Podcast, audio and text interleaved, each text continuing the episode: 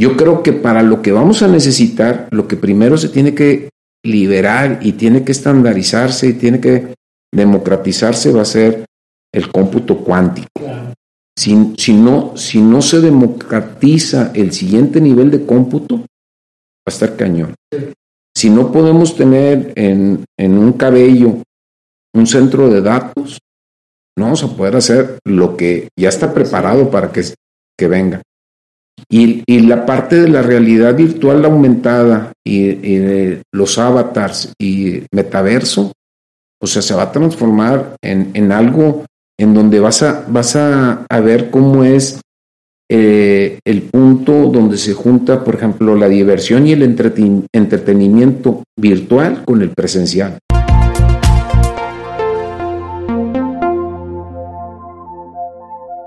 ¿Qué tal? ¿Cómo están? Buenas tardes, bienvenidos, buenos días, buenas noches, dependiendo a la hora que estén escuchando esto. Este es un nuevo episodio de Café de Datos, temporada número 5, en formato de invitados. Aquí su servidor y amigo César Salinas, al lado de mi socio y compadre Pedro Vallejo. ¿Cómo estás, Pedro? ¿Qué dice? Bien, ¿qué tal? Un saludo a todos y a todas que se están tomando un buen cafecito esta tarde. Un buen cafecito, corriendo ahí en, en el gym, corriendo afuera, o la gente que como yo está de pronto apenas desayunando y escuchando los, el podcast o va en el tráfico. Así que bueno, un saludo a todos, espero que vayan a disfrutar este capítulo. Tenemos un invitado de lujo que luego aparte nos acabamos de enterar que justamente conoce a nuestras familias, entonces siempre es un gusto tener a los, a, los dos, a los, dos, desde chiquititos. a los dos desde chiquitos. Entonces siempre es un gusto tener gente de casa y aparte eh, que nos venga a generar valor y aportar a todo este tema de transformación digital y analítica. Y bueno, antes de pasarle la palabra, me gustaría leer una pequeña semblanza de, él eh, para que ustedes lo conozcan. Justamente vamos a platicar eh, en este episodio con José Villarreal. Es un especialista en negocios con habilidades para asesorar a clientes en la toma de decisiones de proyectos de tecnología y desarrollo humano. Estudió Ingeniería Industrial y Administración en la Universidad Regiomontana, mejor conocida como la UR. Posteriormente hizo su maestría en Administración en la misma universidad. Con más de 30 años de experiencia en consultoría de tecnología, le damos la bienvenida a José. José. Villarreal. Pepe, Pepe Villarreal. ¿Cómo está? Bienvenido. Muy bien, César, muy bien, Pedro. Gracias por la invitación y espero que sea provechoso para todos, para mí, para ustedes y los que nos están oyendo. Sí, seguro. Va, estamos muy seguros que así será porque justamente el proceso de selección de invitados y aparte también eh, la experiencia que tienen desde lo que hacen, que ahorita nos van a contar un poquito más, le interesa mucho a, a nuestra audiencia y también por ahí en nuestra audiencia hay, hay mucha gente que, que, pudiera utilizar muchos de los servicios que de pronto ofrecemos tanto nosotros como ustedes, entonces platicaremos de eso un poquito, pero eh, antes de iniciar, eh, Pepe, tenemos una tradición aquí en Café de Datos y justamente es una pequeña rompehielos, ¿no? Se la hacemos a todos los invitados y esta primera pregunta es un poco eh, menos técnica, un poco más personal. Si pudieras tomarte un café con cualquier personaje de la historia, y entiendas ese personaje de la historia como bien lo eh, puntualiza mi compadre, vivo o muerto, ¿no? que ya haya fallecido, ¿con quién sería y por qué? Hmm. O sea, en la teoría tendríamos que estar hablando de que eh, pudiera estar hablando con un personaje de negocios, y una persona que esté muy relacionada con el entorno de lo que vamos a hablar. Pero en lo personal, yo le digo que me encantaría poder no platicar ni tomarme un café, con que pudiera oír en un mensaje a Jesús, sería sensacional, o cualquiera de los que anduvieron con él. Ahora, si nos vamos a la parte de, de negocios, creo que eh, tomarte un café con cualquiera que pudiera haber sido Da Vinci o alguien que pudo haber sido un astronauta o a lo mejor con Steve Jobs. Y no no tal vez decir un café con que a lo mejor tengas un trayecto en un elevador y, y decir oye esto no pues sería muy muy bueno. Me, me, parece que he tenido la oportunidad de conocer a gente que, que ha sido muy exitoso en el ámbito de los negocios de aquí eh, o de, de, los negocios de TI, ¿no? Y a veces cuando estás este, teniendo mucha oportunidad y mucho tiempo, lo desaprovechas. Pero si tuvieras chance en lo que llaman un pitch de elevador. A lo mejor en ese pitch de elevador, un café no creo que te lo aguanten, pero un pitch de elevador. si te lo echas y dices, oye, pues fíjate que hablé de esto, ¿no? Entonces, me gustaría con cualquiera de ellos tres, ¿no? Da Vinci, por cómo se le ocurrieron esas cosas que hizo. Este, bueno, no las hizo, sino las idealizó.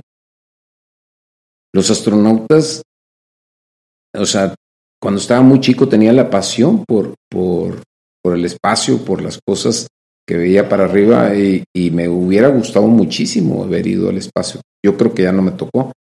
Este, pero platicar con uno de ellos, el, la sensación de pisar la Tierra, digo, la Luna, sería cañón.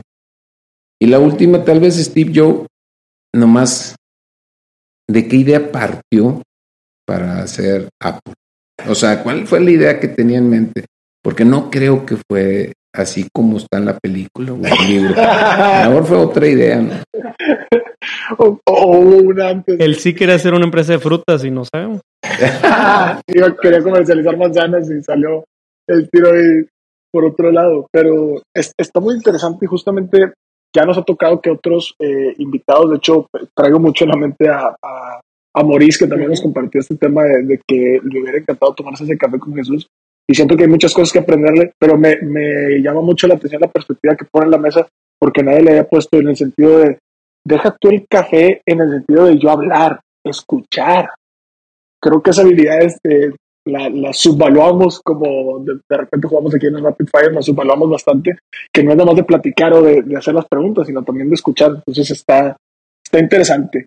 Ahora, eh, pasando más al tema justamente de negocios y todo, que de hecho alguien de los invitados del día de hoy también había dicho Steve Jobs, ¿no? Bernardo creo hace, en la tarde grabamos podcast con él, ya estamos un poco más tarde, pero también había dicho Steve Jobs justamente. Entonces, creo que estamos encontrando algunas similitudes pero bueno, entrando un poco más a los temas técnicos, un poco más a, estos temas de negocios que justamente queremos eh, contarle a, la gente que nos cuentes, eh, Pepe, eh, primero, entender, en la semblanza veíamos, eres ingeniero, ¿no? Cuéntanos cómo justamente de estudiar ingeniería le entraste al tema de emprender y aparte de emprender le entraste al tema de emprender una empresa que tiene que ver con tecnología.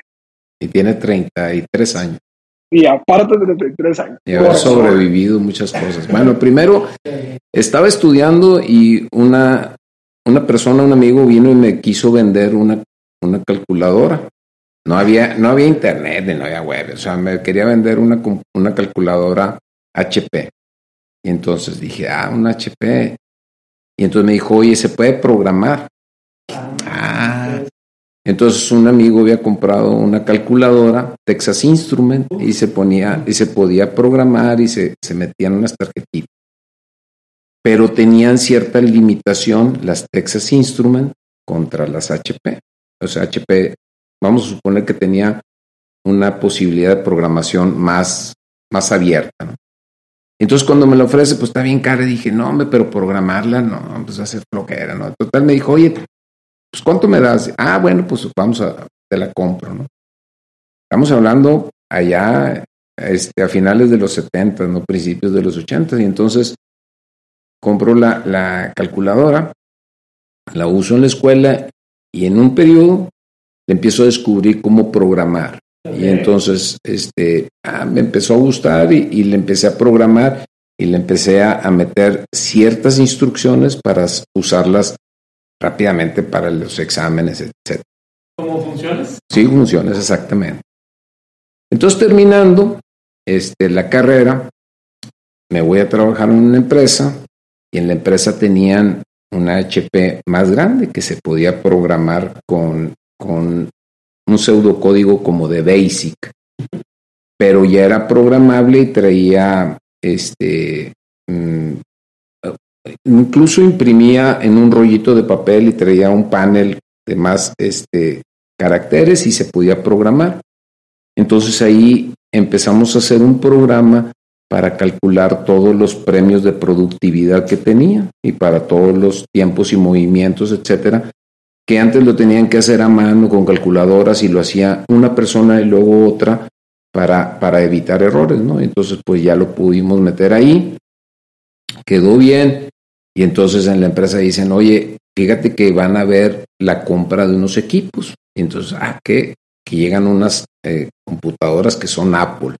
Ah, entonces, eh, entonces, los que estábamos ahí dijimos, ah, canijo, este, pues va a estar interesante. No sabíamos, eran las Apple II, allá, los ochentas. Entonces dicen, oye, van a llegar, pero pues no sabemos, aquí no tenemos área de, sistemas, solamente en el corporativo, pero va a llegar aquí. Y entonces una persona que estaba ahí me dice, oye, ¿qué te parece si nos metemos tú y yo y le empezamos a ver cómo le programamos? Pero él ya se había metido, ya, ya tenía, él había estudiado en, mecánica, la facultad de mecánica, este, de las primeras carreras de ingeniero en sistemas, y entonces ya tenía indicios de programación. Y le dije, bueno, pues vamos a hacer. Y entonces me enseñó y empezamos a hacer unos programitas muy básicos, o sea, para eh, eh, formar eh, juegos y vajillas de lo que estábamos viendo ahí y hacíamos un programita y les ayudaba muchísimo para poder hacer la parte de las bodegas, optimizar más donde, donde acomodaban todo. Y entonces empezamos a, a, programar y todo. Y entonces hubo una oportunidad donde me dicen, oye, este, vamos a hacer un área que es de ingeniería industrial pero se va a partir después de un X momento para hacer el área de sistemas, pero no hay presupuesto para área de sistemas. Entonces llegas como ingeniero industrial, pero te vas a dedicar al sistema. ¿no? Entonces llegamos y entonces me dicen, oye, hay que hacer el presupuesto y todo, y estamos haciendo esto. ¿no? Y entonces me mandaron unos cursos en el TEC de Monterrey, ya vinimos y empezamos a hacer el presupuesto, entonces sale muy rápido el presupuesto, el presupuesto lo podían tener yo creo que este, los directores, a lo mejor un mes antes de lo que se planeaba, y entonces esa computadorcita Apple, pues ya la empezaron a pelear mucho más gente y, en la otra empresa, cuando me llevan, me dicen, oye, ¿qué compra? Pues un Apple. Y luego ya pusieron otra y otra Apple, ya teníamos tres Apple y, entonces ya dijeron, oye, pues vamos a meternos a, a ver qué hacemos con esto. Eh, y entonces eh, en, de esa empresa hay otra empresa del mismo grupo que me, me llaman para tomar el rol de responsabilidad de sistemas y es que iban a, en aquel entonces a implementar sistemas de, este, pues, de la nómina, de la contabilidad, de facturación, etcétera. Lo que hoy en muchos lados se conoce como el SAP o algo así. Un RP, sí. Un RP. Sí, pero ahí así fuimos así. Y entonces pues ya llegué ahí y pues ya dije, ahora, pues mi, mi puesto es desayunar, comer y cenar. Este, tecnología de información, sistemas, informática, pues eso lo voy a dar. Y en un momento en que no me sentía realmente este, motivado para seguir trabajando donde yo estaba, ¿no? Y siempre tuve la curiosidad de, de tener yo mi propio negocio. De hecho, donde trabajaba terminaba como a las cinco, cinco y media y a veces daba cursos, ¿no? daba cursos de Lotus o daba cursos de, de framework, etcétera. Y entonces, pues me ganaban dinerito, ¿no? Pero ya de repente me invitaban, oye, hay un proyecto de esto. Ah, pues yo entro así como que de metecillas y se cacaban bancas y yo les y entonces pues ya fuimos y ya, y ya entonces conocí a varias personas de algunas empresas que me podían ayudar para hacer proyectos, que me ayudaban y, decía, oye, vamos a hacer un proyecto de no sé qué, pues fulano sabe de esto, o sea, uno hace catálogos, otro hace reportes, otro hace pantallas, oye, pues entre todos pues, sacamos un, y vamos a hacer un software, ¿no? Y así nos fuimos. Hasta que mi hermana llega a una empresa y le piden un proyecto para evaluar a gente este, de reclutamiento y selección para hacer un proyecto de desarrollo de ejecutivos desde, haz de cuenta, salidos de la empresa para meterlos, o perdón, salidos de la escuela para meterlos en la empresa. Y mi hermana me dice, oye, ¿cómo ves si, y también curioseando, ¿cómo ves si hacemos un sistema para hacer todo esto? Entonces platicamos con otro amigo y le dijimos, oye, queremos hacer esto. Y dice, no, sabes que yo no me meto pero te recomiendo, ya, ya entre amigos y amigos, te recomiendo a la otra persona. Entonces mi hermana con la otra persona que paz descanse, ya no está con nosotros. Y yo dijimos, vamos a hacer un software para, para hacer pruebas de psicometría, para reclutamiento y selección. Pero todavía estábamos trabajando, yo en la empresa donde estaba, mi hermana en la empresa que estaba y la otra persona en la empresa que estaba. Entonces dijimos, bueno, eh, alguien tiene que ser el sistema, alguien tiene el know-how, que era mi hermana, el otro traía el sistema, entonces dicen, pues a ti toca venderlo. entonces ahí, por eso se abre la puerta como para emprender, ¿no? Entonces empezamos a hacer el sistema y no sé si es que tenemos que decir, gracias a Dios, que la empresa cuando ya se lo íbamos a vender, que terminamos, dice, no, no va. Entonces nos dicen, oye, pues ya tenemos el software, ahora pues vamos a venderle para recuperar todo lo que hemos hecho, porque hemos trabajado como año y medio. Y entonces, pues, este, trabajando yo todo el día, pues no va a salir. Yo le digo, oye, pues me va a salir de donde estoy trabajando y me va a persinar y voy a decir, por aquí le doy. Ese salto. Y entonces, pues, imagínate, viene la narrativa de que, oye, están trabajando con una calculadora y digo, ah, pues vamos a programar y de la calculadora me llevo una calculadora más grande y luego una Apple y luego otro sistema y digo yo, oye, pues no, yo no me dedico mejor a programar, ¿qué, qué haré mejor? Vender. Entonces digo, pues voy a vender. Y entonces, como se nos quedó el, el sistema ahí, digo yo, híjole, ¿y ahora qué hacemos? Tenemos que venderlo. Vamos a poner una empresa para venderlo. Entonces, este, vamos a suponer que quemamos las barcas y dijimos, vamos a darle. Y, y, de ahí, hace como 34 años, 35 años. Y entonces dijimos, una vez que saquemos lo del dinero que le metimos al software, más o menos tanto, ya, ya que saquemos eso, pues cada quien, o sea, si ella este, cada quien agarra su parte y decimos, oye, qué, buen, qué bien nos fue, ¿no? Pero fue tan exitoso pero muchísimo. O sea, sacamos la primera versión y antes de que pudiéramos sacar la primera versión, ya nos habían pedido la segunda versión.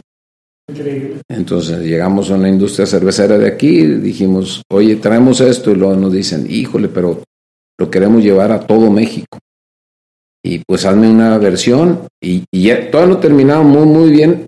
la primera quedó como que este. El MVP. Sí, con así horquillas incaíbles, así hecho.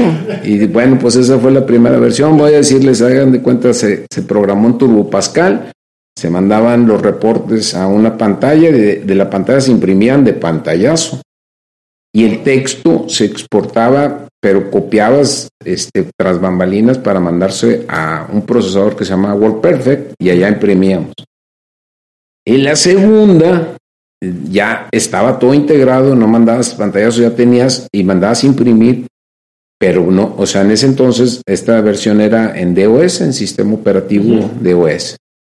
Y cuando estábamos llegando a la tercera versión que estuvimos en un evento de, de calidad en, en Sintermex, en el centro de negocios de aquí de Monterrey, y nos dicen, oye, sí nos interesa, pero lo queremos en Windows y que, imprima, y, que, imprima, que imprima en láser y que imprima no sé qué. Y, y, pues, o sea, déjame decirte que estamos en el punto que todavía el negocio no existe, o sea, pues no, el, del negocio no vivíamos, o sea, dos, de, nomás yo estaba por fuera, los otros dos seguían trabajando y, y yo tenía que sacar para comer y me casé y todo, entonces, híjole, oye, vamos por la tercera versión y todavía no, la primera pues no la terminamos casi porque sacamos la segunda, la segunda ya sacamos una cierta versión y nos piden una tercera. Y dijimos, bueno, pues vamos a darle. Ya como al, al tercer año dijimos, bueno, aquí está. Y se vendió así. Entonces casi, casi fuimos el, el, estándar en aquel entonces. Eh, en el inicio de los 90, 91, fuimos el estándar eso. Y entonces, pues no, no pensé hacer una empresa, sino nomás sacar el dinero, lo que invertí de ese software y luego pues ya me quedé y dije, no, pues ya le sigo. Y ya se hizo. Y sí, y, y, quiero recalcar porque, digo, la anécdota tiene mucho valor desde la perspectiva de que nace primero si el huevo o la gallina. Y lo menciono porque muchísimas veces las oportunidades de emprendimiento por dónde se empiezan. Y me encanta ver episodios en donde la gente piensa que se empieza por un curso, que tienes que ir, que haces emprendedor, por dos sencillas apps, ¿no? Pero a lo largo de, la historia, en realidad, lo que, lo que más resuelve para, para, un emprendimiento es tal vez partir de un problema, ¿no? De un buen problema que, que tenga mucha gente, que en este caso tengan muchas empresas. Y a la luz de ese problema, tratar de encontrar, eh, pues, pues una solución con un equipo adecuado. Me, me, parece bien interesante el hecho de cómo mencionaron ahorita el equipo, porque cualquier libro que hoy agarramos de emprendimiento nos dice, tiene que tener tu proyecto de emprendimiento un técnico, un vendedor, ¿verdad? Y un, y un idealista, ¿no? O alguien que tenga ese campo de dominio. Y son estas tres piezas que, que, a pesar de ser muchos años, pues permanecen vigentes en un buen proyecto, ¿no?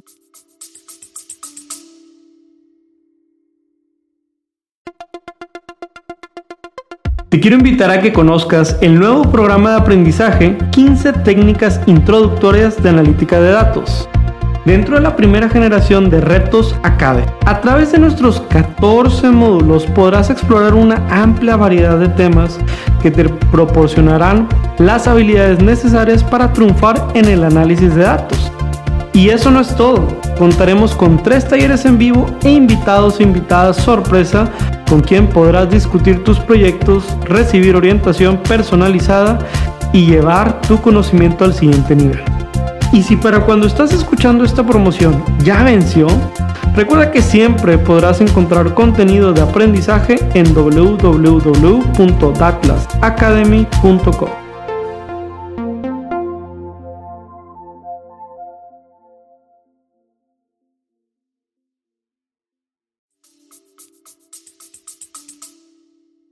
Y, y, deja decirte que cuando empezamos allá en aquel entonces, pues hace 35 años, no, no había el concepto de emprendedurismo ni de nada. Una vez, una vez, una vez me dijeron que, que cómo, así el año pasado, que cómo fue el primer plan de negocios. Le, le, dije, mira, el primer plan de negocios, le dije a mi esposa, oye, ¿cuánto necesitamos para comer?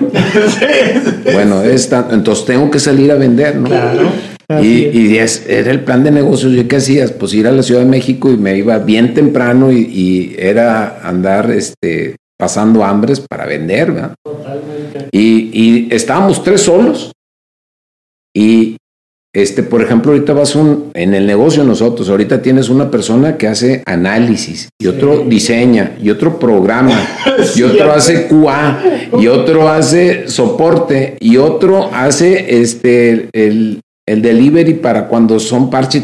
No, tenemos especialistas de todo. Oye, yo hacía los manuales, instalaba, capacitaba, y no, me parchaba, no, me, todo, ¿no? Y no nos decían, este, oye, pues fíjate que lo están utilizando en Europa, este, ¿quién es el distribuidor en Europa? Pues el que está aquí en Monterrey.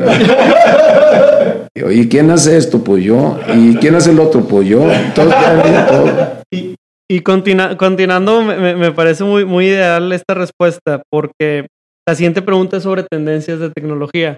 Y es alrededor de, cómo monitorear. Y, muchas veces vemos las tendencias, lo voy a explicar de una manera muy burda, pero es como si tuvieras una brújula que al final está imantada, ¿no? Y esas tendencias son imanes pequeños que le vas acercando alrededor de la brújula. Si tú tienes un verdadero norte y no eres muy cuidadoso como empresaria o como empresario, te puede mover la brújula de un día a otro y le, te puedes ir para allá. Eh, yo estudié economía de profesión, ya después me especialicé en la parte técnica, pero yo recuerdo muy bien que los maestros abrían el periódico y, nos cotaban una noticia, ¿no? Oye, la inflación, no las tecnologías, no los robots, no el, la inteligencia artificial. Y el tema de la clase era, era abordarlo, ¿no? Pero, pero cada clase que sucedía nos sentíamos que nos estábamos en la carrera equivocada porque escuchábamos puras cuestiones de tendencias, puras cuestiones brillantes de cómo el mundo iba avanzando en una tendencia y nosotros estábamos estudiando una, una ciencia que llevaba 800 años. Entonces, eh, y tenía los mismos principios que Adam Smith. A, a, la luz de las tecnologías, pues obviamente la reinvención o la única constante es el cambio. Entonces, en ese sentido, en su experiencia, en estos 30 o más años, seguramente le ha tocado decir DOS, Apple, Windows, Linux, ¿Qué sigue? ¿Qué sigue? ¿Qué sigue? ¿Qué sigue? Entonces, ¿qué tendencias y qué cambios tecnológicos han sido tal vez los más disruptivos? Sé que deben de ser muchísimos, pero tal vez mencionar dos o tres ejemplos que nos puedan orientar a, justo dónde valió la pena un cambio y dónde a lo mejor la regamos en algún cambio, ¿no? O sea, el cambio primero el cambio de, de estar trabajando en una computadora en modo carácter a un modo gráfico, o sea, de, de OS a Windows, pues este a consola Windows, Sí, entonces a todo el mundo este, le, le trajo un, un, acelere total, ¿no? Y, y eso también eh, trajo una disminución del costo y, y, fue más accesible una computadora. Una, una PC estaba en aquel entonces 3.500 dólares este, oh. y era chiquita y si querías una impresora y todo, ya estabas hablando de unos 5 mil, 6 mil dólares, ¿no? Y, y viene Windows y cambia todo. Y lo hace más accesible, más fácil y todo, pero también aunado a Windows sale el hardware de IBM en donde la PC se, se disminuye el costo y vamos a suponer que se socializa y se hace democratizable la tecnología. El segundo, en, ese proceso ya, vamos a suponer que de la época del cómputo ya personal, el, el, otro gran impacto fue en, a final de, los 90, principio del 2000, pues el cambio de que todas las computadoras no podían manejar este, cuatro caracteres en el año y el, el problema el año 2000. Y fue un cambio que impactó. El siguiente cambio muy grande fue todo lo que es el Internet, el email y la parte de comunicaciones, este, pues que ponías un modem y, conectabas y ya podrías este, estar chateando medio, no como ahorita, pero medio que iba y venía un, mensaje, ¿no? Pero al, al, hacer, este, como tú dices, Pedro, la parte en donde se cruza el Internet las comunicaciones, eh, o sea, el, el worldwide, o sea, el, todo lo que hay en los sitios acá, pero tenía que haber algo, cómo podíamos llegar ahí. Entonces, eh, entonces pues abrieron a que un modem se pudiera conectar y que fuera un modem barato, porque los corporativos aquí tenían conexiones y salían con una antena satelital y costaba un mundo eso, pero ahora un modem que te costaba 100 dólares, pues ya se democratizó. Y entonces entra el, internet, este, pues algo de chat, este, los modem, y entonces como que dices, oye, ya el cómputo va a llegar a la casa tarde que temprano. Y dices tú, y va a ser un arrasadero, ¿no? Van a tener computadoras en la casa casi todo el mundo, ¿no? Y luego la siguiente etapa que yo veo para llegar a la última es, oye, fíjate que se empezaron a hacer todas las redes sociales y todas las comunicaciones y cómo se comparten muchos datos y todo, y ahorita es, o sea, no terminas de entender todo lo que hay. Pero lo que yo creo que viene, y, y siempre hay, siempre tiene que ir una parte de la infraestructura, comunicaciones y una parte de, de las herramientas que vas a utilizar. Si, si las ves separadas, no. Y Microsoft, Google, etcétera, muestran una, una, cosa que tú ves acá de software, pero atrás tienen muchísima comunicación y, cómputo, etcétera. Yo creo que para lo que vamos a necesitar, lo que primero se tiene que liberar y tiene que estandarizarse y tiene que democratizarse va a ser el cómputo cuántico. Si, si, no, si no se democratiza el siguiente nivel de cómputo, va a estar cañón. Si no podemos tener en, en un cabello un centro de datos, no vamos a poder hacer lo que ya está preparado para que, que venga. Y, y, la parte de la realidad virtual aumentada y, y, los avatars y metaverso, o sea, se va a transformar en, en algo en donde vas a, vas a, a ver cómo es eh, el punto donde se junta, por ejemplo, la diversión y el entretenimiento virtual con el presencial. No va a ser, yo pienso que no vas a hacer 100% todo el deporte físico, ni, ni tampoco va a ser tecnológico, pero alguien que pueda raquetear con un, un este con un símil de Rafael Nadal. algo así, pero, pero que tú tengas el, el, la raqueta pero pues vas a tener la maña diferente, ¿no? y, ya si te pones a ver este, la NFL, pero virtual, y que tú puedas ser este, pues un pasador, o un linebacker o algo, y etcétera, Y eso es la diversión. Ahora imagínate un carro donde se vaya a cruzar, ¿qué va a ser un carro? O sea, un medio de transporte, o sea, para movernos, pero ¿para qué nos vamos a mover? Porque si ya virtualmente yo voy a hacer un avatar, ¿a dónde voy a ir? Entonces, ¿qué va a ser el carro?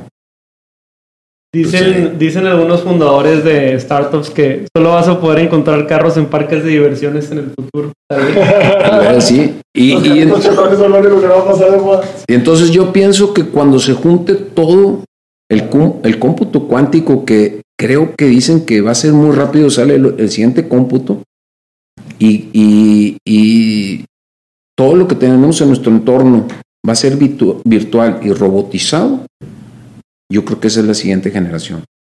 Si, si pensamos que vamos a estar este, entrando a una tienda y pidiendo este, una hamburguesa o entrando a una tienda y pidiendo zapatos y entrando a una tienda, etcétera, yo creo que ya no, nuestros hijos ya no la van a aceptar.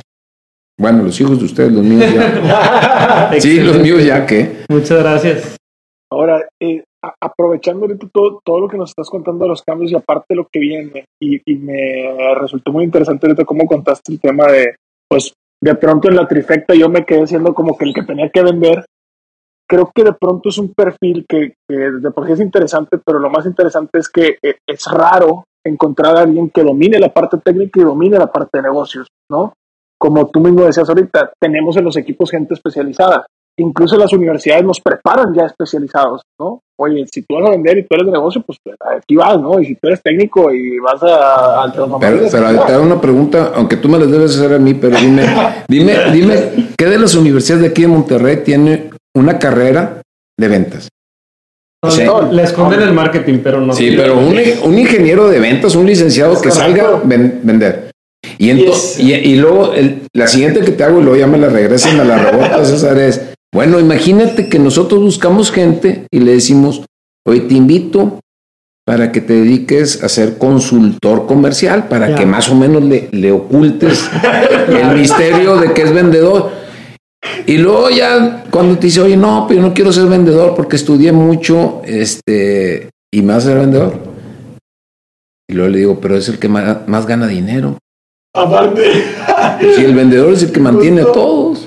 Sí, y, justamente mi, siguiente pregunta va, en esa línea. Creo que eh, quisiera aprovechar esta parte de, tú o, ustedes mismos lo fraseaban como de asesorar clientes en la toma de decisiones en proyectos de tecnología. Entonces, quiero usar de esa expertise eh, comercial, porque aparte están escuchando mil muchachos de comercial, yo soy comercial, están escuchando mucha gente de comercial, pero de pronto, a ver, ahorita decías, oye, en aquel entonces nos pidieron un software porque el caso de uso era muy específico, era, oye, ¿sabes qué? Esto se hacía manual, yo lo necesito automatizar y ahí había un caso de negocio natural que se podía hacer, ¿no? Pero de pronto hoy hay proyectos en los que la gente invierte para esperar que eso mejore ciertas habilidades de la gente que no necesariamente tiene una línea directa al estado de resultados, por así decirlo. Entonces, te ha tocado estar vendiendo desde esos proyectos hasta los de ahorita y te seguirá tocando vendiéndolos. ¿Cuál crees que haya sido la, la, toma de decisiones o los parámetros de toma de decisiones para proyectos de TI que nos puedan ayudar a nosotros como comerciales a decir, oye, hoy en día en qué me tengo que fijar o qué tengo que estarle yo preguntando, cuál es la pregunta correcta o qué es lo que le necesito estar mostrando al cliente para que realmente ese proyecto pues culmine en una venta, en un cierre y obviamente en el éxito del, del proyecto. O sea, mira, o sea, te, te un rollote y luego son un chorro de cosas que pensé, pero van rápido.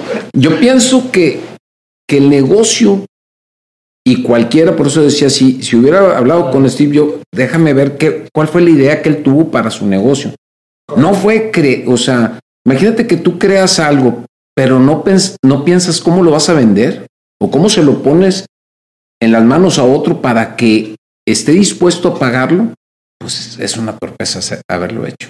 O sea, él primero yo creo que pensó cómo tienes que ver que le pones un, cualquier, un dispositivo, un software, cualquier producto, se lo pones a alguien en la mano y dice, me interesa mucho y luego se lo quieres quitar y te dice, no, lo voy a pagar.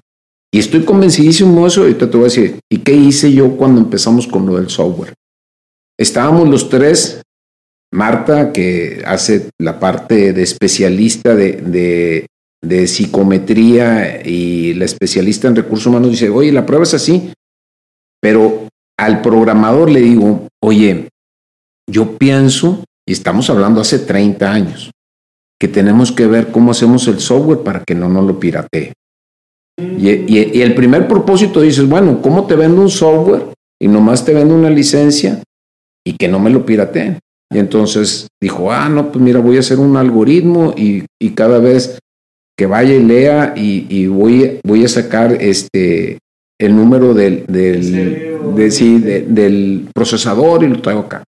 Pues obviamente, pues cómo le cuentas, este, este, ¿cómo, no, es que iba a decir una, una, este, ¿cómo le cuentas chiles al Clemente Jack? Pero bueno, pero bueno, entonces, este, entonces, o no, ¿verdad? Entonces, buscamos cómo proteger el software, pero fíjate lo que, lo que le dije, hoy ¿sabes qué voy a hacer? que yo voy a hacer que voy a ir a sembrar el software a todas las empresas y que lo usen y luego voy y lo recojo. Oye, Pedro, ¿te gustó? Págamelo. ¿No te gustó? O sea, perdón, si te gustó, págamelo. ¿No te gustó? Lo recojo. Y así voy con todos. Entonces nos dijeron, ah, oye, ¿cómo le vamos a hacer?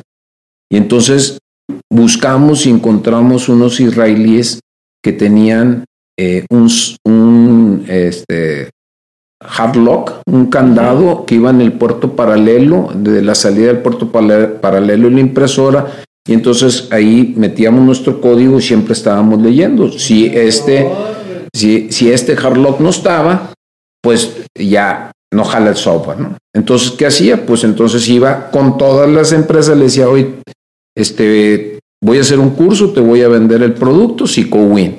Ok, te lo voy a instalar y todo, ¿sí? Aquí va a estar. Y te voy a capacitar. Ah, aquí está. Y lo vas a usar y aquí está. Si lo usas y no lo quieres, me lo regresas y no importa cuántas gentes evaluaste ni nada. Pero si te interesa, pues me lo vas a pagar. Y así lo empecé a sembrar. Entonces, si tú dices, oye, ¿cómo le doy una clase a un muchacho para que haga un proceso de ventas comercial así? Pues no. Porque necesita estar saliéndose de una zona de confort, de querer vender algo muy cuadrado y dice, pues vendo cuadritos, pues aquí está mi cuadrito. Pero cuando tú dices, tengo que ver que vendan, o sea, que el producto sea seguro y que me ayude a vender. Y entonces ahí empecé a decir, ah, canijo, mira, tenemos que ver cómo tenemos que vender. Y entonces, ¿qué teníamos que hacer? Si tú ves el modelo como estábamos vendiendo, era demostrar el producto y que la gente lo tocara, lo sintiera el software y que lo utilizara. ya no le estás vendiendo espejitos. Una vez que ya dice, está bien, lo, lo pago. Y entonces a todos los vendedores les empecé a decir, pues tienes que ir a decirle a la gente sabes que aquí está el software, etcétera, etcétera. entonces yo hablo y le digo, oye, quisieras utilizar un software para evaluar a tu gente, ¿cuántos tienes? Pues que 100, bueno, mira, ¿cuánto te tardas en evaluar este, manualmente una persona? Como dos, tres horas. Bueno, con este software te vas a tardar tres minutos. Tú puedes evaluar, por decir, 100 personas en un día. Y decían, híjole, 100 personas son cuatro, cuatro psicólogas aquí, ¿no? Con calculadora y todo, de aquí una persona y un día hasta la psicóloga decían, ¿y luego qué voy a hacer, no? Pero eso fue, entonces, oye, vas a vender así. Y después, este, el, el producto se hizo una necesidad, ya era algo, y entonces te hablan y te lo piden. Pero entonces hay una persona que está preocupada para que utilicen bien el producto y ahora que el producto se esté actualizando de acuerdo como se está actualizando todo el entorno. Para que luego llegues a decir, bueno, este producto ya está nomás con la parte de psicometría, pero ¿qué más hace adicional alrededor?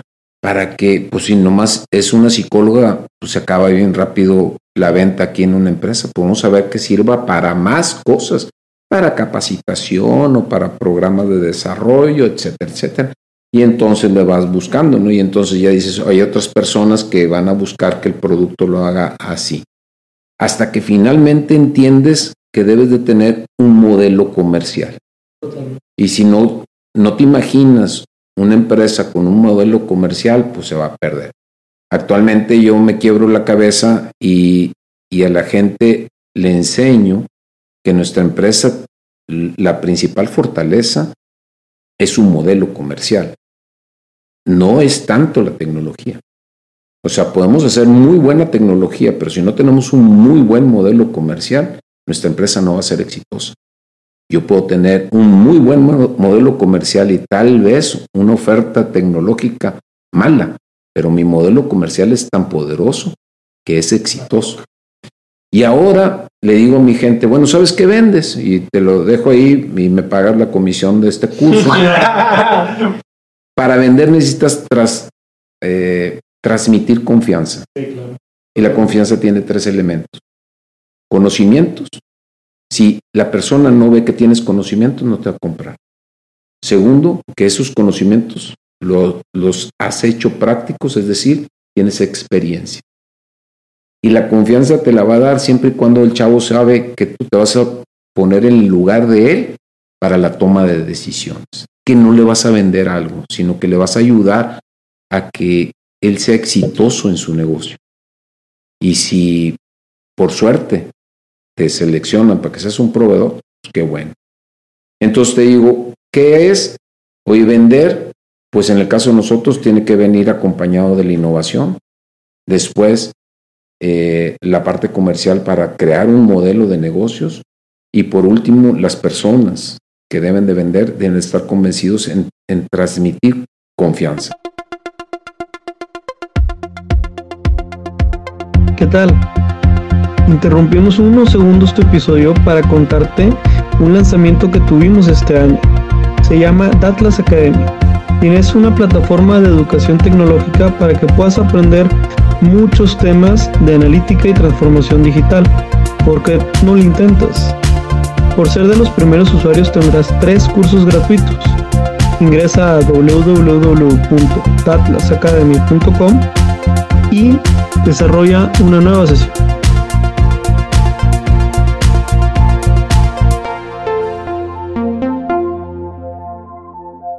¿Qué tal? Estamos de regreso a su episodio de Café de Datos. Estamos platicando con Pepe Villarreal de CISA y estamos hablando sobre tecnología, sobre ventas de proyectos, sobre tendencias y sobre todo en un momento sobre cómo tomar la decisión de invertir hacia dónde sí, hacia dónde no en tecnología. Hasta ahorita nos queda claro que el mensaje ha sido mucho capital humano, mucho talento y mucho proceso. Quiero complementar lo que estamos platicando con la parte de, bueno, pues, pues con la parte también de, las recomendaciones o, o, muchas veces sobre el punto de la confianza, porque si bien ahorita acotábamos el tema de la importancia de las tendencias, pues al final eh, la confianza hace que te volteen a ver cuando tienen un problema y algo se les atora. Y a la velocidad de los cambios que la transformación digital vino a hacer, por ejemplo, en los últimos dos años con la pandemia, pues eh, verdaderamente me gustaría saber cuando los volteaban a ver ustedes, eh, ahora qué, qué tipo de preguntas les hacían. Si a lo mejor antes la pregunta era, oye, ¿qué equipo de escritorio? Y ahora era equipo laptop. Oye, si a lo mejor antes era, eh, no sé, por decir algo, ¿no? Una impresora, ahora qué onda? Oye, ¿qué sistema utilizo para que todo pueda ser en línea y lo pueda firmar de manera digital? Entonces, a través de esas historias platicarnos un poquito cómo la transformación digital vino a, rebotar un poquito su modelo de negocio. Ok. La primera, eh, cuando empezamos a, el software en CISA, eh, es una empresa comercializadora de tecnología y la otra empresa que se llama eh, PSW, donde está el software de recursos humanos, que inicialmente fue SicoWin, hoy es Pixum. Ok, en esta empresa, cuando empezamos a llevar el software, imagínense que llegábamos a algunas empresas y decíamos, oye, aquí está el software. Y dicen, no tenemos computadora. No, pues, o, sea, vamos a ver, no tienes computadora, no. Pero ya viene y ya, ya la entregan. Entonces le entregan la computadora y las psicólogas o las especialistas no sabían utilizar una computadora. O sea, no sabían el teclado que le decías escape. ¿Qué es qué? ¿Qué es eso? Es que e, e, ese, ese escape, ese escape, ah, y el tabulador y el enter, bueno, entonces dábamos dentro de la capacitación pues, como una introducción a la computación. Y así, conforme ha ido toda la historia, pues hemos ido este, mm, adaptándonos y, ver lo que sucede. Cuando ahorita mucha gente dice que viene la transformación digital, porque obviamente eh, todos los procesos que son físicos o analógicos los debemos de transformar en la parte digital, eh, las personas ya casi dan un hecho que tienen que tener todo digital. Pero ¿cuál es el, punto más crítico ahorita para ellos? Es, es cómo eh, sus sistemas todos pueden hablar entre sí sin que tengan que ver eh, una pantalla en SAP con una pantalla de nuestro software con otra pantalla tal vez en donde estén haciendo una hoja de cálculo, un procesador de palabras o algo. Y la famosa interoperabilidad. Exactamente. Entonces, la gente te dice, ya no quiero, este, ya no quiero estar utilizando muchas cosas. En una sola quiero que tengas todo. Ah, muy bien. Eso es lo que más les preocupa. Y eso es una parte del usuario, pero la parte de los de TI lo que más se preocupan ahorita es por la seguridad. O sea, qué tan vulnerable eh, eres tú, porque por ahí tú puedes ser un orificio y por ahí se pueden meter, ¿no? Y la última parte es para el negocio en general. Cómo tú realmente le llegas y le ayudas tú a crear valor con tu herramienta. El cliente puede crear valor y ese valor transformarlo para llevarlo a sus clientes para que después él capture valor. Si por ejemplo ahorita nosotros estamos hablando solamente de reclutamiento, pero si tú dices, oye, vamos a hablar de un centro de datos, ¿por qué querría un negocio tener un centro de datos?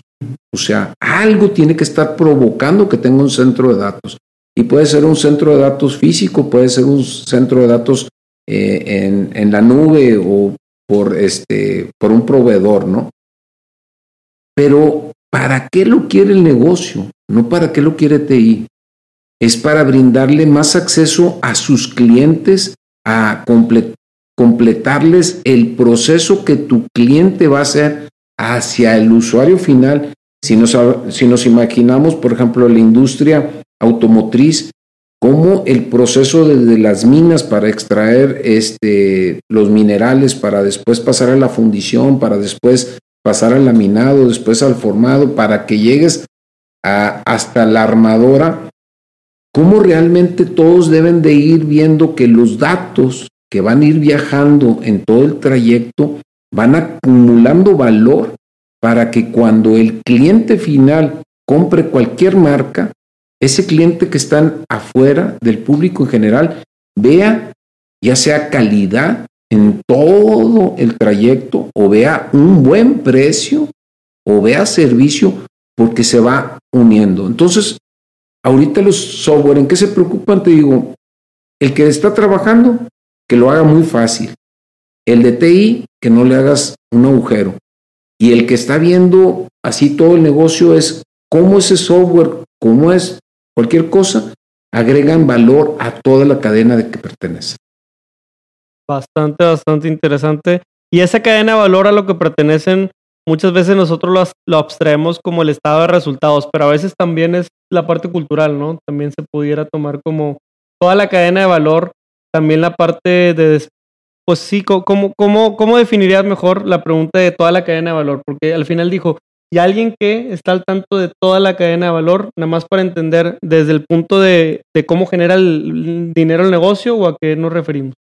Cuando, cuando tú estás hablando de una cadena de valor, es, eh, es algo que yo estoy aportando a un proceso que yo sé que todos vamos a colaborar como si fuera una línea de producción, como, como fueron las automotrices cuando empezaba Ford, o sea, oye, todos están trabajando y, y, la, ¿cómo le podrías aportar valor?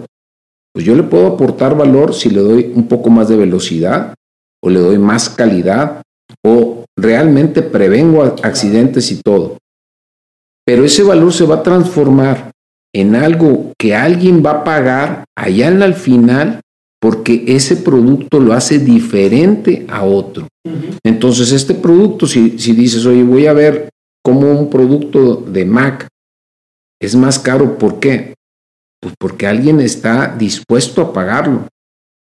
Y todos los que fueron aportando la fabricación, el envío, este, la logística, eh, el punto final, de, eh, el punto de venta final o los de marketing o el que imaginó, pues todos van aportando algo para que el usuario final diga, yo estoy dispuesto a pagar más por ese producto porque para mí realmente lo vale. Y es entonces todo lo que yo le pueda aportar y el cliente vea una diferenciación, entonces lo pago. Y bien claro es, por ejemplo, tú dices, si yo voy y compro una cerveza en, cualquier sitio y me cuesta menos de 10 pesos, y ya está fría, ya me la puedo tomar. ¿Y por qué voy a un sitio y puedo, estoy dispuesto a pagarla en 40, 50, 60 pesos? Está igual de fría. Ah, bueno, porque hay un, entorno, porque me la ponen en la mesa, porque a lo mejor me está ayudando esa cerveza a cerrar un negocio en un lugar y entonces yo estoy dispuesto a esa cerveza o ese alimento o esa bebida a pagar más por lo que para mí me ayuda a aportar en ese momento lo que yo quiero hacer. Y si estoy dispuesto a pagarlo, entonces hay valor. Si no está dispuesto a pagarlo la persona porque no hay diferenciación, pues no hay valor porque no se alcanza a reconocer el valor. Hasta muy, buena cátedra, bastante bien. Espero que estén aprendiendo justo con nosotros. Creo que eh, ya una última eh, pregunta para, para, cerrar, bueno, con una dinámica sorpresa que siempre tenemos, pero eh, en preguntas, en términos de preguntas, creo que la última sería, pues justamente mucha de la audiencia sin duda es profesionista como nosotros y ya está dentro de este rubro, de este ámbito, pero pues algunos también apenas van iniciando y todo, entonces eh, pues vaya, algún mensaje final para estas eh, personas que a lo mejor son proveedores de tecnología que van empezando o son startups que como en su momento lo fuimos nosotros empezando hace seis años. Eh, ¿Algún consejo, alguna asesoría, algo que les pudiera dejar de, enseñanza para que construyan sobre eso y tengan mayor éxito en el futuro?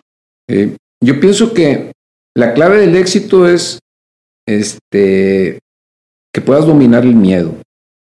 O sea, si tú tienes miedo porque vas a quebrar o porque vas a fracasar, pues este, no vas a poder hacer nada porque el miedo te impide actuar.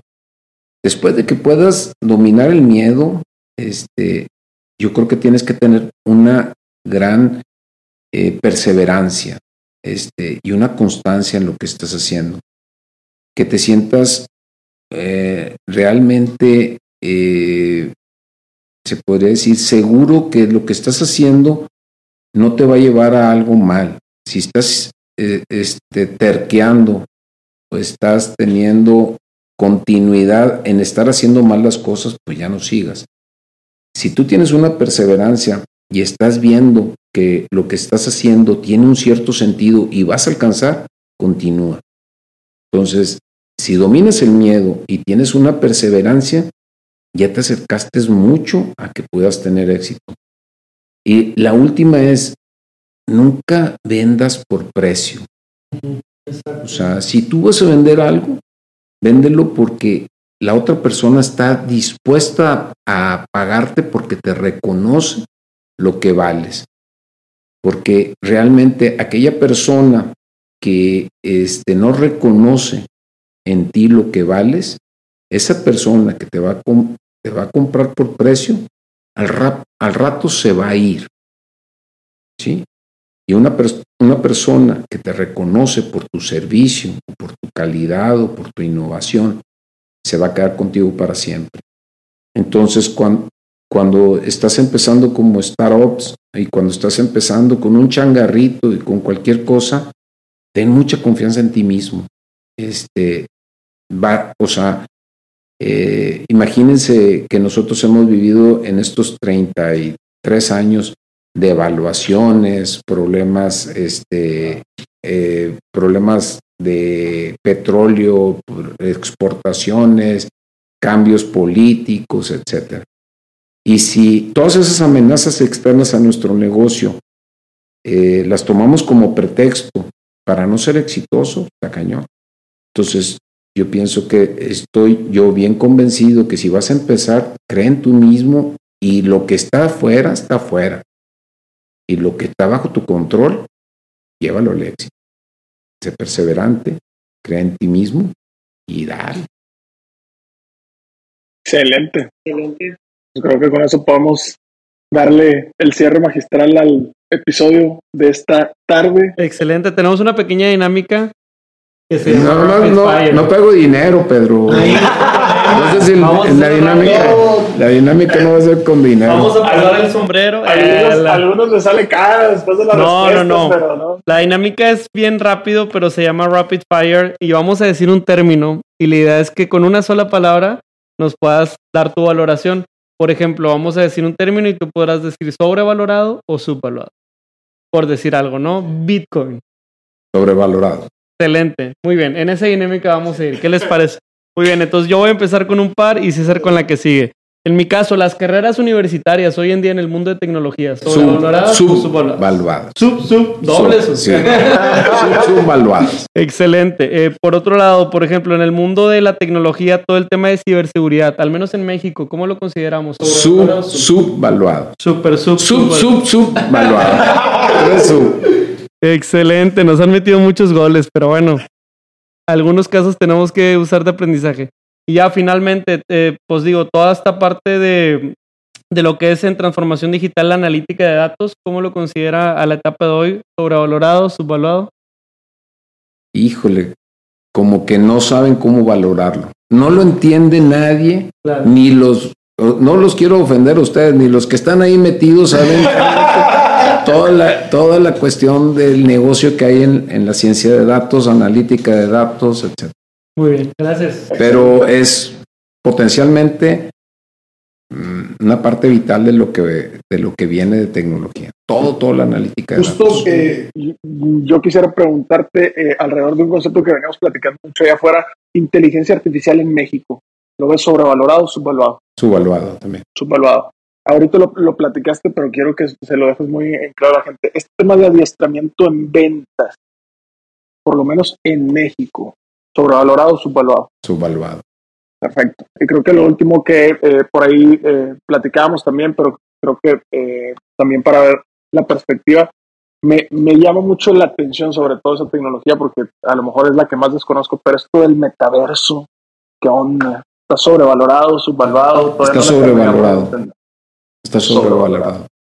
Es más, yo creo que algunos no le han entrado porque eh, no le van a ver negocio este, como le vieron negocio a, a, motores de búsqueda, a ah, marketing digital y todo. El metaverso, a lo mejor este, le van a meter y no le van a sacar tanto. Creo yo que no le van a sacar mucha lana, ¿no? Y, más si van a dar muchos huercos a hacer muchas cosas de innovación.